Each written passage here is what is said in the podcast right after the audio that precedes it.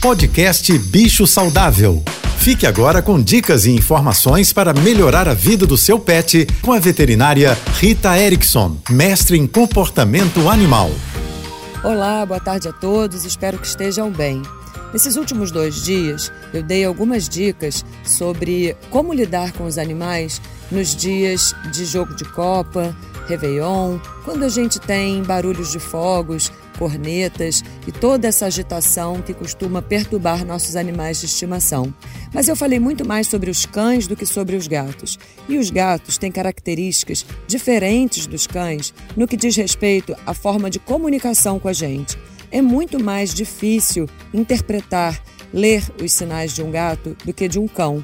Isso por conta da história da domesticação deles, do estilo de vida mesmo e das características da espécie felina. Eles estão sempre muito ligados no que está acontecendo no ambiente, porque além de predadores, eles também são presas fáceis na natureza.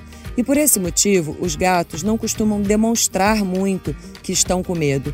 Eles acabam se escondendo e a gente nem nota, diferentemente dos cães, que muitas vezes latem, uivam, raspam a porta, ficam andando de um lado para o outro. Mas isso não significa que os gatos também sofrem com medo de barulhos. Portanto, as recomendações de promover uma toca, um lugarzinho para ele se esconder e fechar, isolar o ambiente valem para os gatos também. Se você quiser saber mais sobre cães e gatos, me siga no Instagram.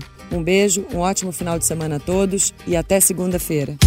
Você ouviu o podcast Bicho Saudável.